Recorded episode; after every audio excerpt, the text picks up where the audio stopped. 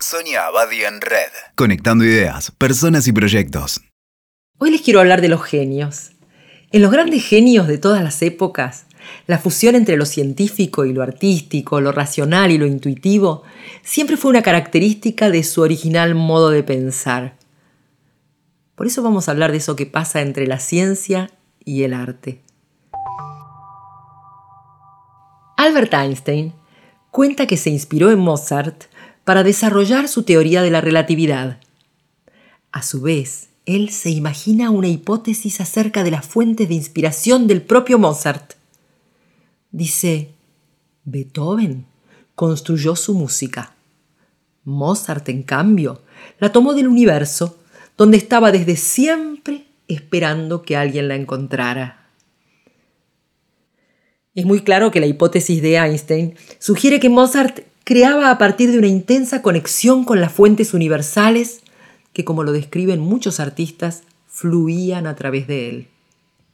Un amigo, Alejo, músico y fanático del fútbol, también habla de Mozart, pero como inspirador del buen fútbol en la figura del director técnico catalán Pep Guardiola. Así, nuestro amigo Alejo alucina un encuentro atemporal entre Mozart y Guardiola, en algún lugar del universo. Nos cuenta que Mozart incorpora a su música la estructura del rondó, una forma musical basada en la repetición de un tema que reaparece cada vez y se alterna con diferentes temas intermedios llamados cuples, episodios o contrastes. ¿Qué le aporta esto a una composición musical? Una estructura que da forma a una danza en la cual intervienen y dialogan varios participantes, donde hay un plan de ejecución, pero también hay frescura y espontaneidad. Así se activan diversas conexiones, que se llaman estadios o episodios, y siempre debe haber un nodo que actúe de conector entre los variados episodios. El amigo Alejo sugiere que Guardiola debe su éxito y sus logros profesionales a que pertenece intuitivamente al mismo paradigma que Mozart al componer sus rondos. Y juega con la idea de una estructura musical de hace 400 años aplicada a la actual pasión de multitudes. Alejo sostiene esta afinidad. Los equipos de Guardiola no juegan al fútbol, bailan rondó no tienen líneas tácticas diferenciadas sobre el campo de juego, no abusan de las jugadas preparadas, no tiran centros al área, nunca salen con pelotazos desde el fondo ni construyen un plan elaborado con detalle militar. Todo lo contrario. Los jugadores se disponen en estructuras circulares, con altísima rotación y dinámica, con múltiples conexiones y organizados a partir de un conector que facilita el tránsito entre los episodios y asegura que el espacio se abra para la estocada imprevista. En un breve instante, el equipo hace la pausa y queda suspendido en atención flotante, hasta el momento en que todo confabula a favor y sale el pase en profundidad, lineal, letal, hacia el gol inevitable.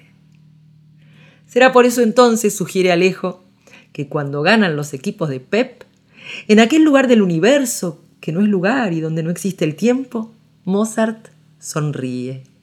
Se oye el fluir de su música, que ya existía antes de ser escrita, y a la cual él solo organizó en estructura de rondó, una más de las múltiples formas que toman las redes vivas.